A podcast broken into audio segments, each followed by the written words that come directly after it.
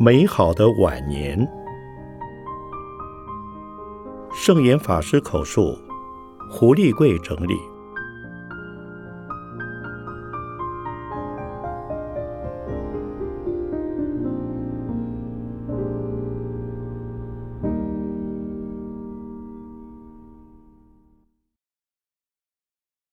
游心禅月，二零零七年一月至三月记事。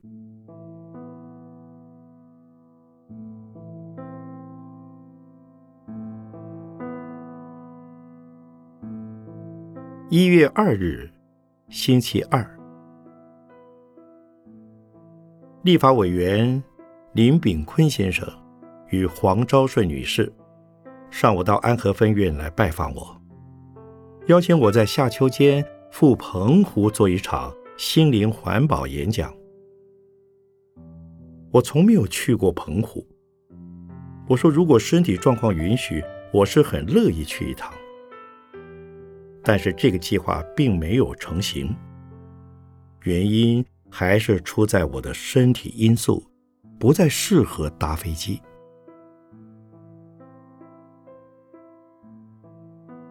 晚间，我在中正精舍接受了东森新闻采访，谈了新年的祝福。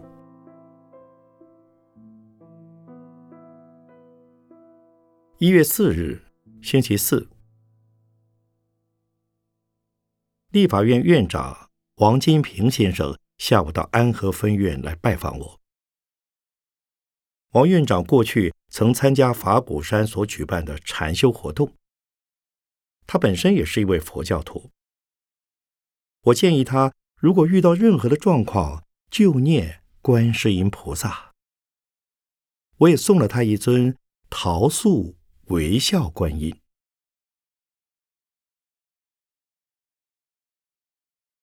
一月六日，星期六，法鼓山僧团弘化院与圣言教育基金会。在今天成立的圣严书院，让体系内外的菩萨都能够有机会选修书院的课程。这个课程最早是由圣严教育基金会发起，同时僧团弘化院也在规划如何把我的著作思想透过大学院的形式呈现出来。就在此时做了连结。负责人是林奇贤老师。圣严书院的成立典礼是在高雄紫云寺举行，也率先在南部的高雄、屏东开课。现在法鼓山及各县市也都陆续开设了相同课程。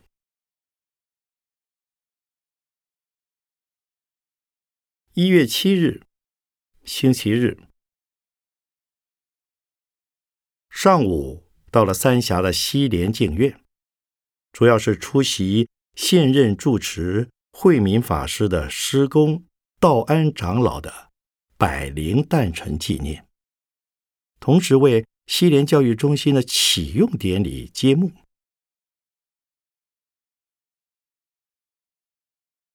慧敏法师的师父是西莲净院开山智玉老和尚。他是道安老法师的剃度弟子。由于中年出家，受戒的时间较晚，而与我的弟子果如法师同戒。戒师同是海会寺的开山道元老和尚。当年我受戒，戒师也是道元老和尚，因此我跟智玉老法师可算是同门之谊了。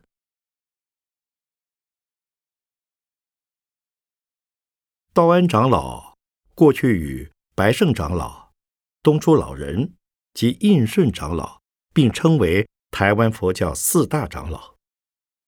他对公共事务非常热心，很敢讲话，对于年轻的后辈非常看重。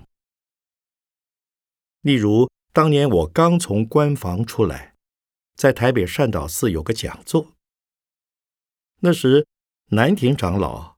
白胜长老、道元长老、道安长老都来听我演讲。日后我又到慧日讲堂演讲，印顺长老和道安长老也来了。这表示这些长老对年轻人非常重视，鼓励年轻人弘法。而我当时真是不知天高地厚，当着长老面前造次乱讲，讲完之后还受到他们的肯定，这也表示长老是非常宽宏大量的。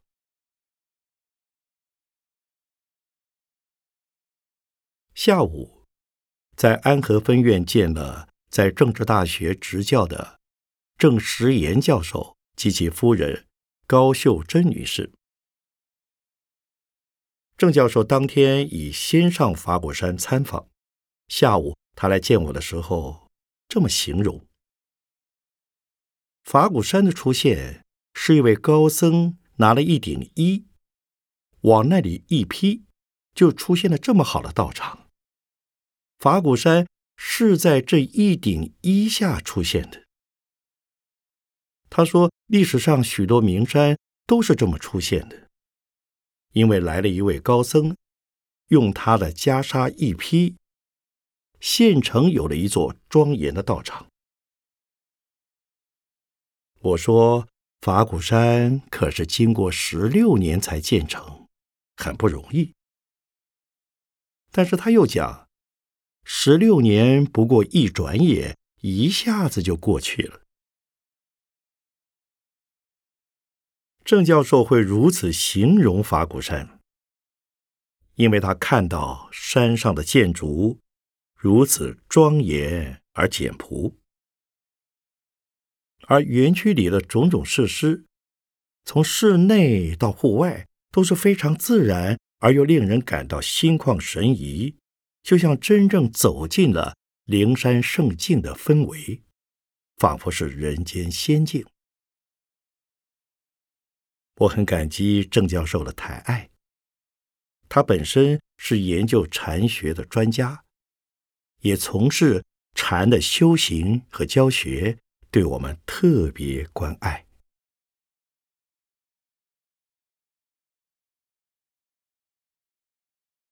一月八日，星期一，国民党党主席马英九先生。由法新会和美仪菩萨陪同，下午到安和分院来拜访我。我同他谈了几句禅法。他是个很忙的人，没有时间来参加三天禅修。我建议他，平时生活中还是可以练习禅的观念和方法来放松身心。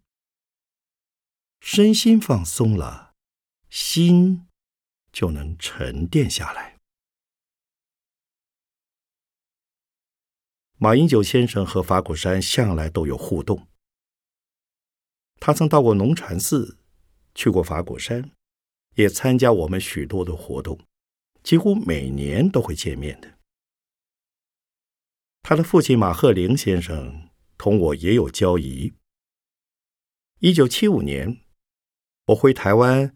出席海外学人国家建设研究会，当时马鹤龄先生代表中央全程陪着我，一起去了阿里山及中部横贯公路。后来他写的一副对子送我，内容是：“圣明开悟无边法，严正修持万古心。”现在这副对子就挂在龙禅寺课堂，因为我与马鹤龄先生有这段交谊，因此马英九先生也把我当成长辈看了。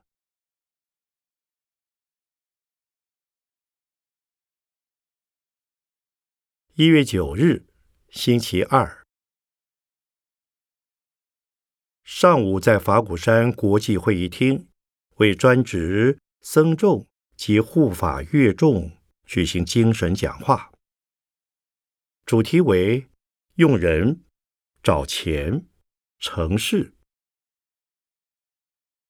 这是老生常谈，我会一次一次的重复讲，是因为我们的工作人员流动率颇大，往往半年以后又换了一批新人，所以每隔一段时间，这样的题目我便再讲一次。用人、找钱、成事，是经营任何事业的基本原则。首先要找到人才，方能成事。一边成事，还要一边找钱。这个原则在盈利事业或者非盈利事业组织都是相同的。下午在法鼓山上，我接受加拿大英属哥伦比亚大学邱立莲教授采访。他问道：“开悟。”是否能够以科学方法验证？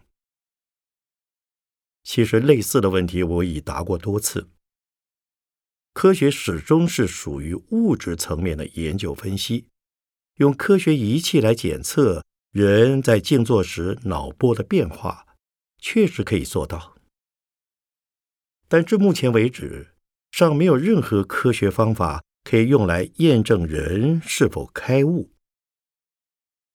开悟是另一种境界，属于空灵的层次，而不落于物质层面。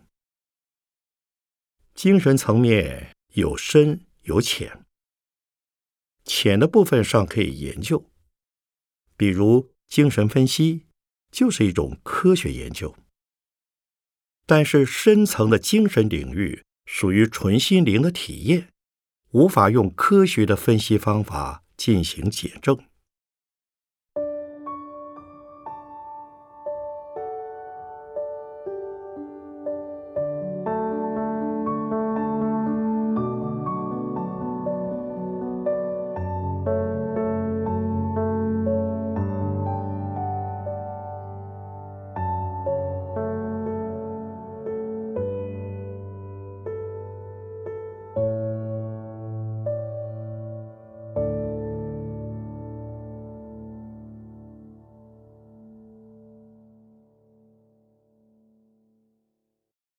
一月十四日，星期日，马来西亚的继承法师下午到安和分院来看我。他是槟城三会讲堂竹魔长老的剃度弟子，也是我的法子。他出家以后，曾在台湾亲近印顺长老和星云法师等知名法师，也到了文化馆。参加我主持的几次禅期，有一些身心的反应，对佛法有较深入的体验。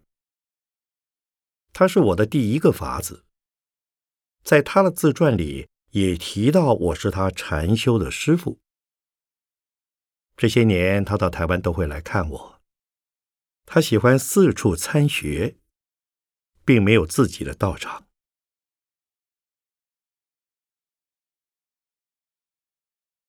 一月十五日，星期一。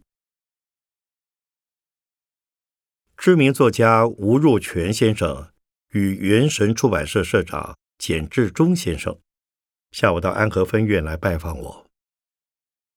我们谈起了如何向年轻人推广佛法，而由简社长提议，希望我与吴若权能有一系列的对谈。由吴若权采访，我来回答。我接受了提议。简社长打了一个比方，说我跟若权的合作，就像当年的弘一大师与丰子恺。他是抬举我了。在我看来，若权的才气确实可与丰子恺相当，但是我的德学。怎么也没办法与弘一大师相比的。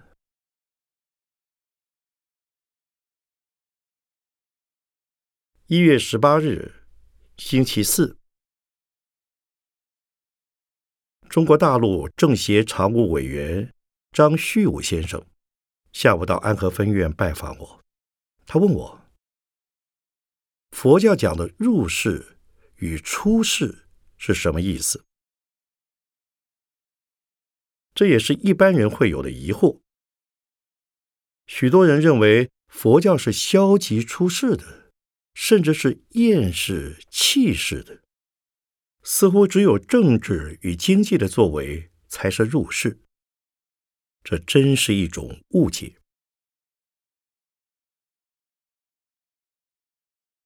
在佛教来讲，出世是对世俗的一切不贪恋、不执着，也不在乎、不占有。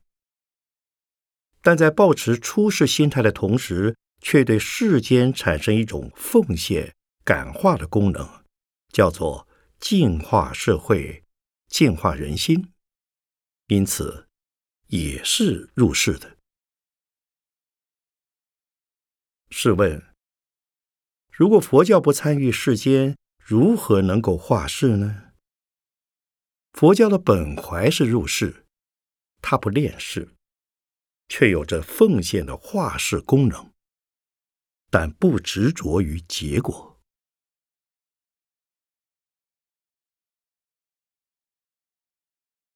一月二十日，星期六，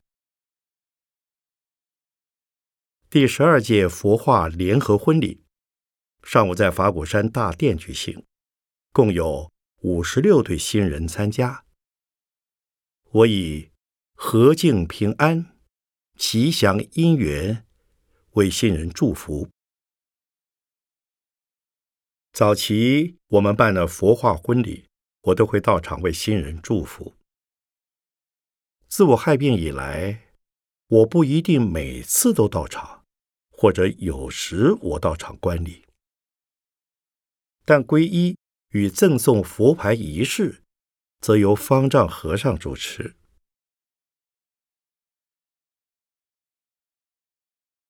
一月二十一日，星期日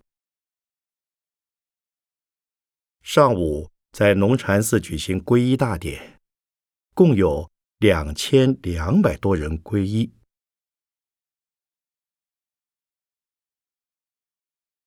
一月二十三日，星期二，我和高铁董事长殷琦女士长达三年的请法和问答。由天下文化集结出版《慢行听禅》，殷琦问法，圣言解惑一书。下午在安和分院举行新书发表会，由天下文化事业群发行人王丽行女士主持。现场到了不少媒体记者。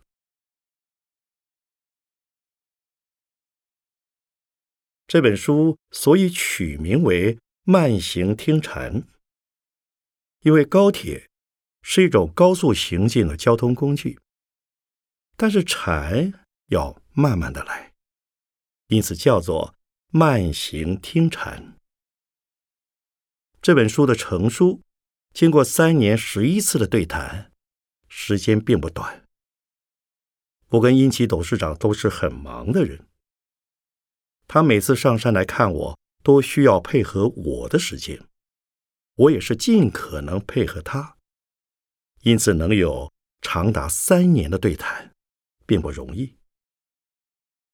这三年来，碰上我害病、住院与休养，曾中断一年有余，总算还是把这本书完成了。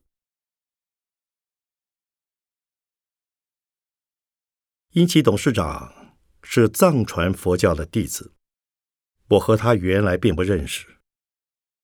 直至二零零三年，我们有过一次谈话，他觉得有些问题似乎可以从我这里得到答案。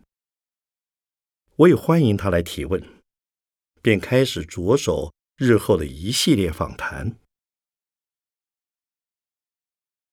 这本书出版以后。似乎很受读者欢迎，销售状况也很好。但是也有的人认为，殷董事长的佛学修养很好，想要看懂这本书，应该也要具有一些佛学基础。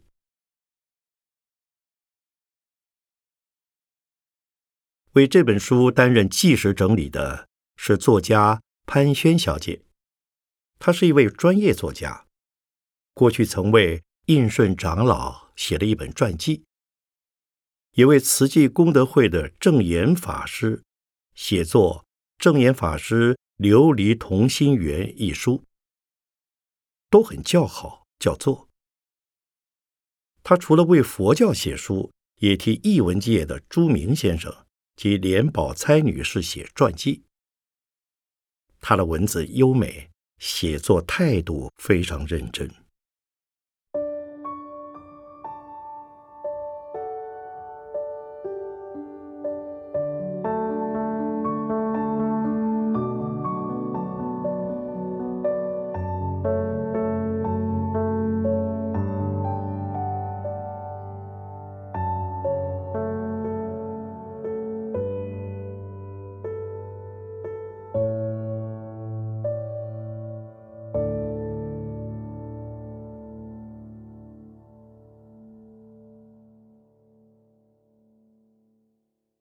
一月二十七日，星期六上午，在法鼓山国际会议厅讲授一堂课，题目是“参学禅修的原则和方法”。这是我为法鼓山全山导览讲授的第一堂课。全部课程共有三堂，这三堂课的内容。日后也集结出版成一本小书，书名是《如何导览法鼓山》。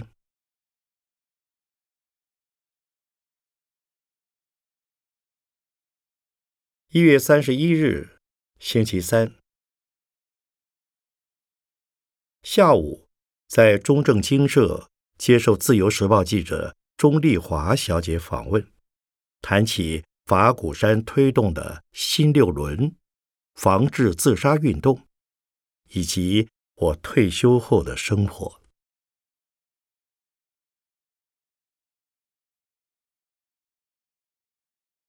二月一日，星期四，新书《法鼓山故事》由法鼓文化出版，这是由我口述。道出法鼓山的创建、每栋建筑物的完成以及户外设施的构思等等。这个过程非常艰苦，并不是袈裟一披，道场现成就有了。但我还是觉得很庆幸，在古代，一座名山的完成，常是经过好几世代出家众的努力，方才建成。而开山祖师可能是第一代建设者，或以当中最具声望的住持为名。在历史上，要把一座山在一个人的一生之中完成，那是很难做到的事。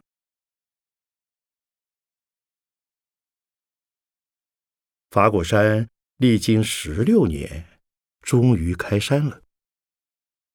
这不是我一个人的本事，我既不会水泥工，也不懂木工，更看不懂建筑图。许多的事都是由僧俗弟子一起参与，尤其建设经费，都是从十方信众布施而来。我们有一个护法劝募组织，向信众募款来支持建设。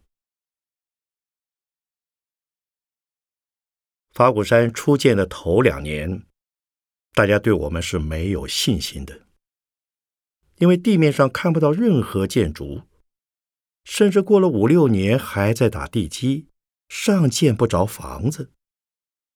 因此便有传言分起，说法鼓山是建不起来了。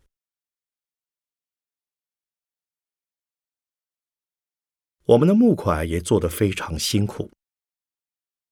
如果按原始计划，法鼓山确实是建不起来的，因为我们的木块与实际建筑的需用不成正比。为了土地的因素，为了政府的审查，有许多许多的因素，使得工程一拖就拖了十六年。最初我们计划在五年内完工，结果迟至第十六年才落成。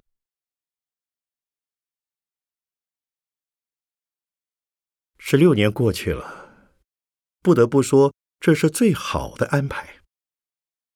虽然时间拖长了。但是工程品质相当好，而我们所需的募款也能够应付，不至于落得举债建设，的确是最理想的了。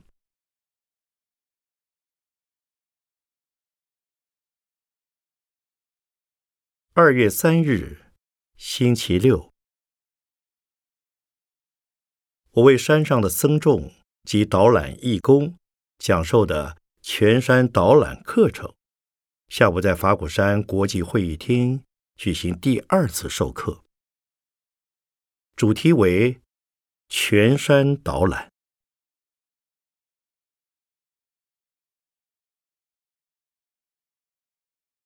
二月七日，星期三下午，在中正经社接受中华日报记者。关嘉庆小姐采访，谈生命的意义与价值。这是《中华日报》响应防治自杀运动而来采访我。董事长詹天庆先生也一起前来。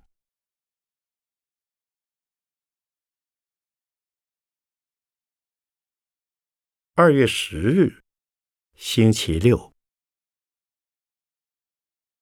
东森集团的一级主管四十余人，今天在法鼓山举行一日禅修。东森集团的总裁王令玲先生也特别来拜访我，我与他分享生活中的佛法。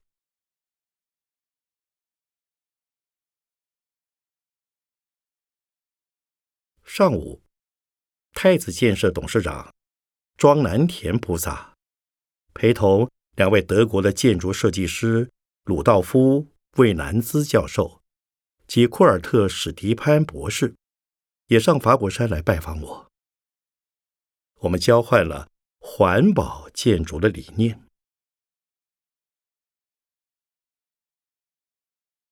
海基会副董事长张俊宏先生午后来山上看我，主动表示想要皈依。由我为他见证皈依三宝。我勉励他放下过去，把握当下。人生难得，能够利人便是利己。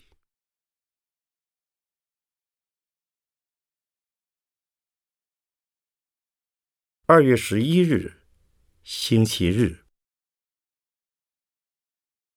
法鼓山三峡天南寺上午举行动土典礼，由我及方丈和尚、台北县县长周习伟先生、板桥市市长江惠珍女士、三峡镇镇长陈家选先生，以及捐赠天南寺工地及建设经费的邱氏家族代表邱仁正与邱仁贤菩萨等人。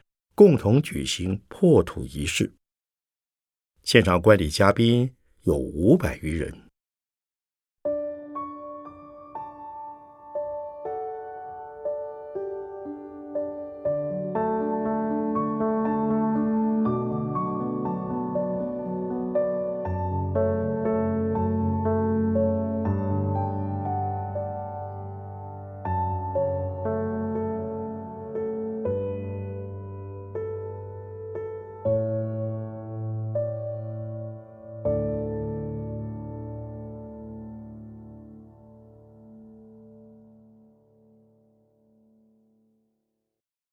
二月十五日，星期四，游心禅悦书法展记者会，下午在安和分院举行，宣布我的书法展自二月十八日起至八月十八日止，在法鼓山上展出。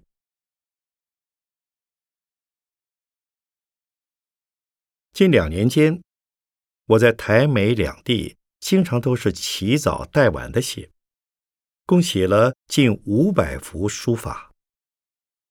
这是因护法总会一位副总会长叶荣嘉菩萨，他本身是收藏家，也是建设公司的负责人。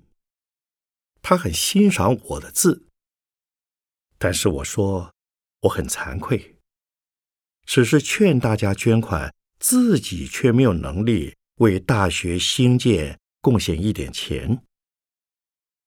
他跟我讲，师傅的字可以募款，没有问题。因此，我便大胆把我的字向书法名家献丑，请他们指教。结果居然通过专家的门槛。此后，我便不断的写，时有这一次书法展的规模。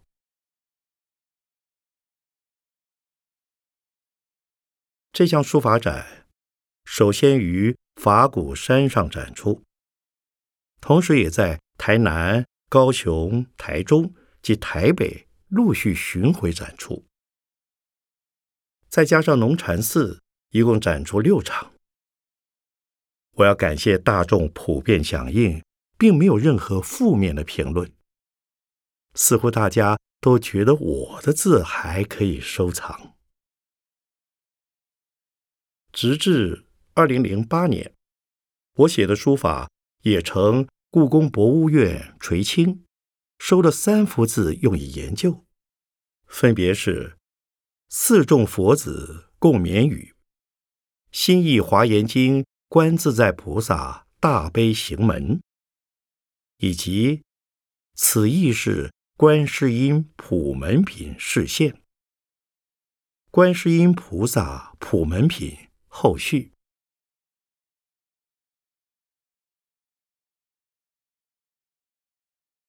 二月十七日，星期六，除夕。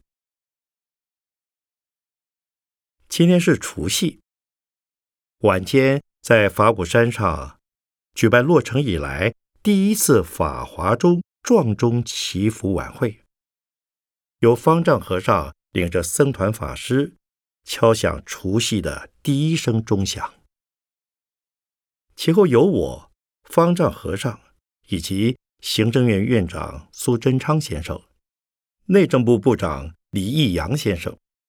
台北县县长周习伟先生，红海集团总裁郭台铭先生，法行会会长肖万长先生，知名主持人张小燕女士，文化大学校长李天任先生，新闻主播胡婉玲女士等，共同撞响一百零八声的法华钟响，象征消解了过去、现在。与未来的一百零八种烦恼，就在午夜十二点整，撞响了第一百零八声钟响，迎接新的一年到来。现场共有四千多人观礼。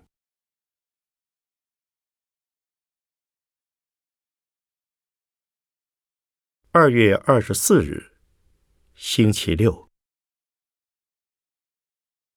云门舞集创办人林怀民菩萨上午来山上向我拜年，我也带他看了书法展。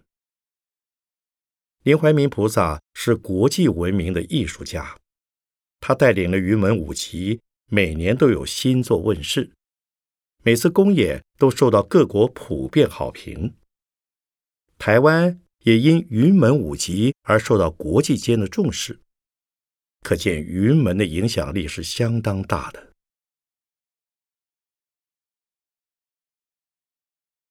我与林怀民菩萨的结缘，最初是由救国团的张宝华菩萨接引。此后，我与林怀民菩萨曾有一次公开的对谈。云门也曾在中正文化中心为法鼓山举办过一场义演。他的父亲林金生先生往生时，法鼓山的菩萨也去做了关怀。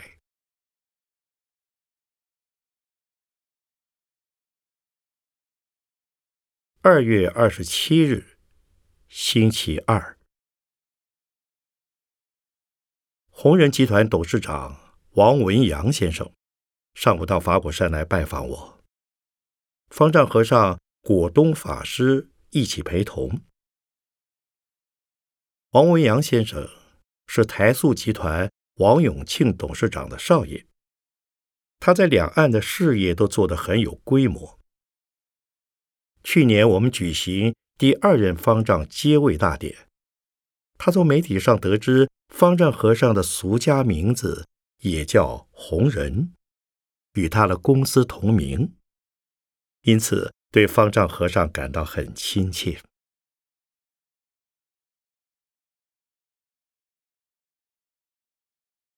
三月一日。星期四，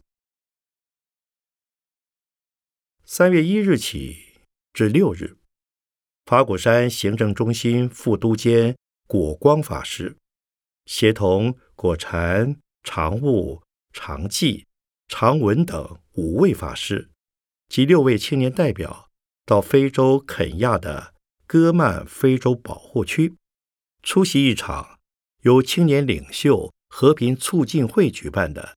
苏丹青年和平论坛，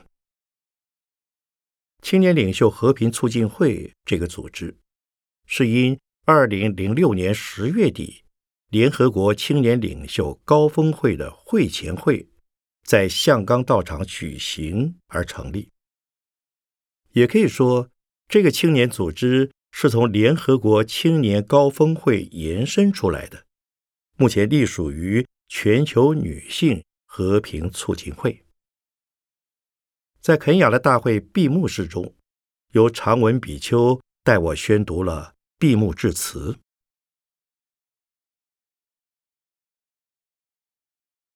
同时，上午我在法鼓山上国际会议厅做了全山导览的第三次授课，主题为“什么是法鼓山的景观”。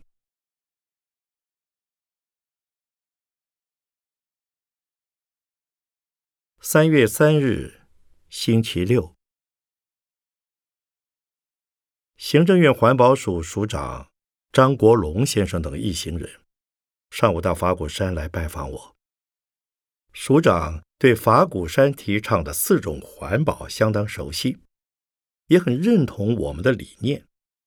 他希望未来环保署举办国际环保会议时，能与法鼓山一起合办。也希望我能为大会举行演说。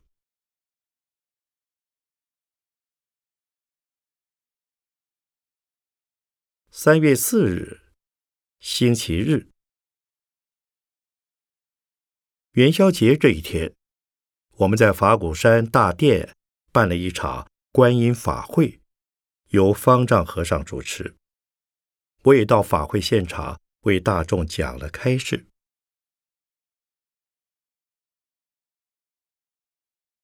上午，我在山上见了一位杨氏村菩萨，他是一家证券公司的负责人，近期把台北县新庄的一栋五层楼公寓捐给我们。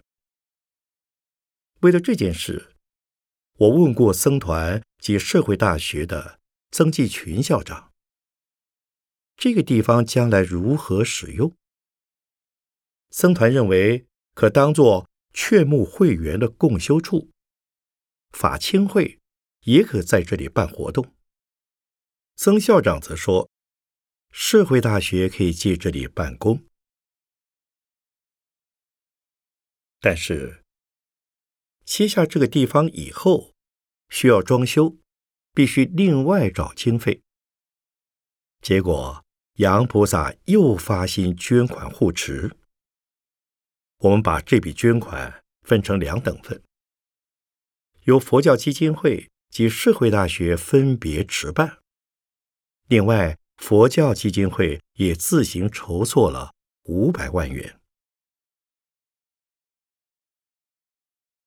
当天，杨菩萨合家在专案秘书廖金荣菩萨的陪同下，到山上来看我，让我亲自表达感恩。我也把我写的一幅字“福慧世家”赠予杨菩萨，感谢他们全家人的护持。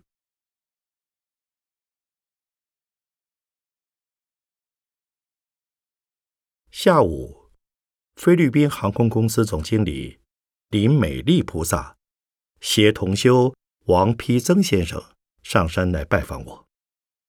他们两位都是法鼓山社会精英禅修营的学员，主要是向我拜年，我也请他们转达法鼓山对飞航总裁陈永哉先生的感恩。陈永哉总裁是由林美丽菩萨接引，曾到过法鼓山参访，对我们的理念很支持。这几年，我为全山佛像及观音圣像花了许多心思，从铸像、造型、材质及经费来源都要设想。其中的来迎观音。就在三门外的象山鼻尖上，即由陈永哉总裁发心护持。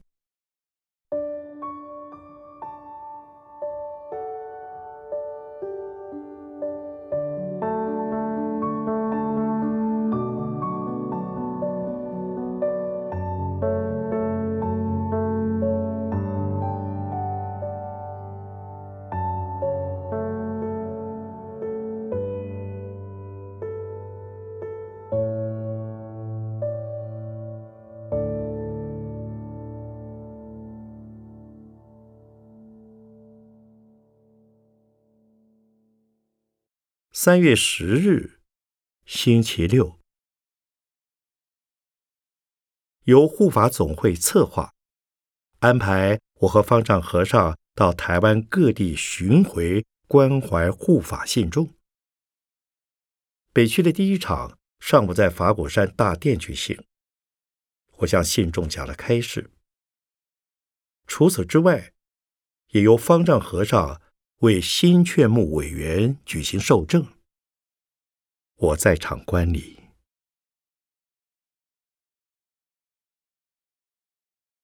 三月十一日，星期日，知名评论家暨作家，也是大学教授的龙应台女士，下午来山上拜访我。她年轻时写的《野火集》一书。轰动一时，影响社会很深。本来我与龙教授互不相识。一九九八年，在《天下》杂志举办的“飞跃两千，美丽台湾希望”座谈会，才首次晤面。后来他的父亲过世，法鼓山菩萨做了一些关怀，渐渐有了互动。他曾为此。向我表达感谢。这回他上山来，主要是听到我的身体出了状况，特别来问候我。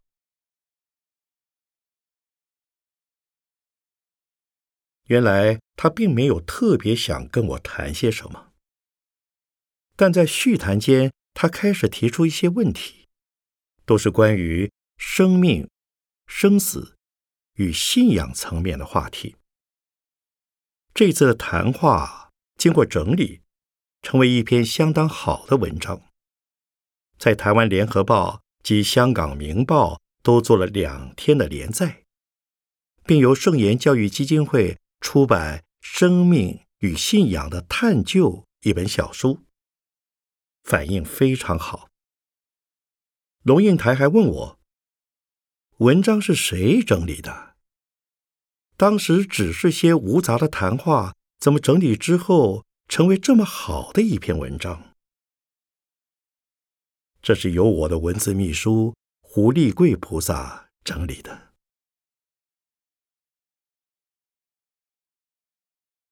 同时，台大医院院长林芳玉教授以及何鸿能、蔡克松两位副院长，协同各科主任。主治医师及眷属一行四十多人，也于上午到山上参访。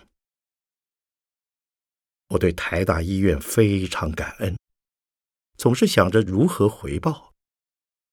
除了在去年七月为台大医院职工做了一场演讲，便也只能邀请医疗团队上山来看看我们的环境，接受简便的午斋招待。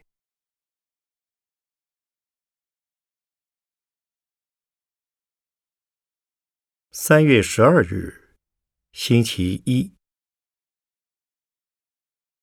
今天。发生了我洗肾以来最危急的一次状况。我于上午八时开始洗肾，中午十一时五十五分突然感到全身发热，腹部很不舒服。那不像是饥饿感，却很不舒服。我以为吃点东西就可以改善，便请侍者长朗法师准备点心。吃了一种名为普林肾的流质食物，我只喝了几口，忽然觉得很累、很冷，接着也失去意识。长朗见我瞳孔放大，眼白往上翻，赶紧呼叫护理人员。医护到了以后，有一位资深护士。立即把洗肾机上管子里的血液送回我体内。没多久，我就醒转过来了。醒来以后，我听到有人说：“好了，好了，已经救回来了。”这是肾脏科主治医师洪冠宇医师说的。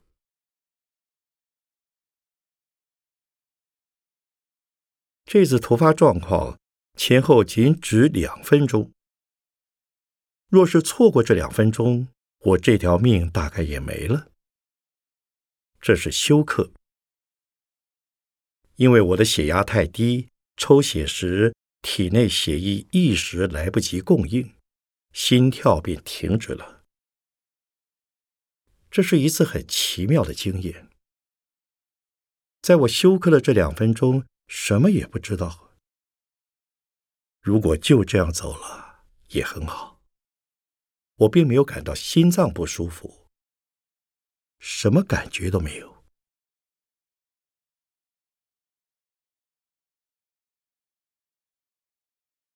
三月十五日，星期四，十五、十六两天，到台大医院回诊。检查结果很正常。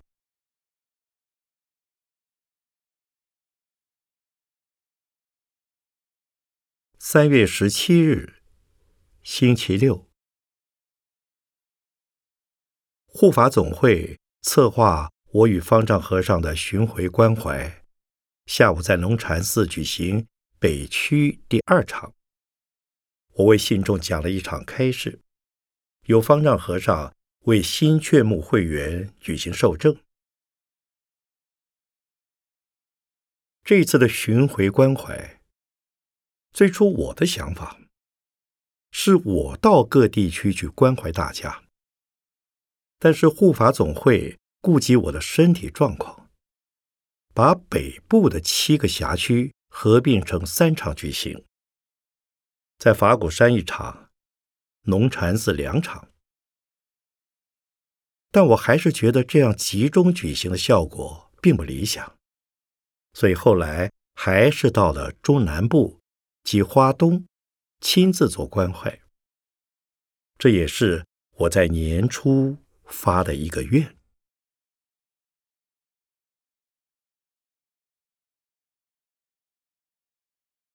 三月二十二日，星期四。美国哈佛大学的数学权威邱成桐教授，上午协同交通大学林松山教授及台湾大学讲座教授崔茂培先生，到仁爱路圣言教育基金会来拜访我。邱教授希望我能给他罹患癌症的姐姐一些勉励的话，邱教授告诉我，他的姐姐害病以来始终不肯就医，家人怎么劝都不管用，所以他想到来找我，说是我的劝，他一定听的。所以我就打了电话给邱菩萨，他果真去就医了。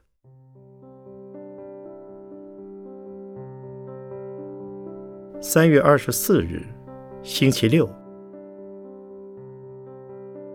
护法总会各地巡回关怀北区的第三场，今天在农禅寺举行。我向大众说明了法古大学的兴学理念，希望大家一起护持。